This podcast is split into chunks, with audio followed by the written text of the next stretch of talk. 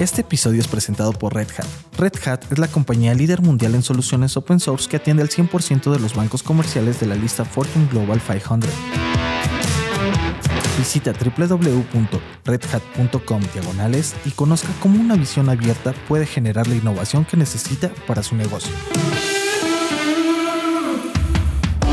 Muy buenos días. A casi 50 días de que regresara el rumor de la entrada de Carlos Slim a la televisión, hay un nuevo capítulo en la historia.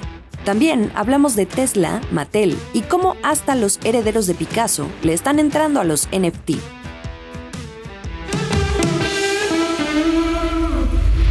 ¿De qué estamos hablando? Tenemos actualizaciones sobre Carlos Slim y la ansiada licencia para ofrecer televisión de paga a través de Claro, una subsidiaria de América Móvil. El 13 de diciembre platicábamos en otro episodio, les recomiendo escucharlo, que este es el único servicio de telecomunicaciones que el hombre más rico de México no ha podido ofrecer en este país, porque es considerado como agente económico preponderante, es decir, un dominante del mercado de las telecomunicaciones en telefonía e Internet. Son más de 30 años detrás de esta autorización, pero no puede hacerlo con América Móvil, que tiene bajo su paraguas a Telcel y a Telmex. Y en el caso de esta última, porque la concesión que tiene le prohíbe ofrecer televisión. No así con Claro, porque esta subsidiaria que tiene no figuraba en los negocios de Slim cuando fue nombrada preponderante en 2014. Los rumores de que ahora sí le darían la licencia comenzaron a sonar fuerte desde diciembre, cuando se decía que el Instituto Federal de Telecomunicaciones, el IFT, que es el regulador del sector, votaría un proyecto. Bueno, pues parte de eso ocurrió ayer. No se la dieron, pero tampoco se la negaron. Los comisionados votaron 3-2 en contra de una propuesta de dictamen que negaba darle la televisión de paga, así lo reportó Bloomberg News la noche del martes. Esto no necesariamente significa que estos tres votos estuvieran a favor de otorgar esa licencia, pero lo que sí va a ocurrir es que se va a revisar nuevamente el proyecto, principalmente aspectos legales, lo que abre la puerta a que por el momento sigue habiendo un rayito de esperanza para Slim. Aún no tenemos una postura oficial del IFT y de la propia América Móvil. Probablemente el asunto va a evolucionar en las próximas horas o días. Mientras, lo que también deben saber es que esto ocurre después de hacerse público el lunes que la oficina del representante comercial de Estados Unidos, la USTR, mostró preocupaciones sobre la competencia en el sector telecom de México. Todo esto relacionado con esta solicitud de licencia que pide América Móvil.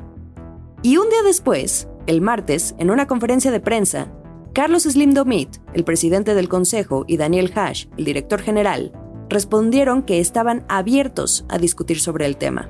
Pero además, responsabilizaron a su competidor más fuerte en México, ATT, de estar involucrada en esas quejas. Y entonces, los comentarios escalaron. Slim Domit dijo que el desempeño de ATT en México tenía que ver más con el nombramiento de ejecutivos mediocres que con la falta de competencia en la industria.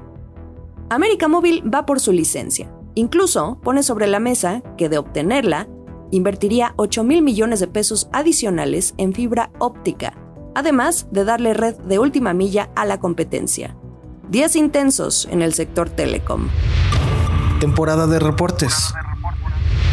El miércoles reportó Tesla, superó las estimaciones de Wall Street, estableció récord. La empresa de Elon Musk reportó ganancias por 2.880 millones de dólares al cuarto trimestre de 2021. En todo este año, Tesla entregó 936 mil vehículos en todo el mundo. Esto es un 87% más que el año anterior, 2020.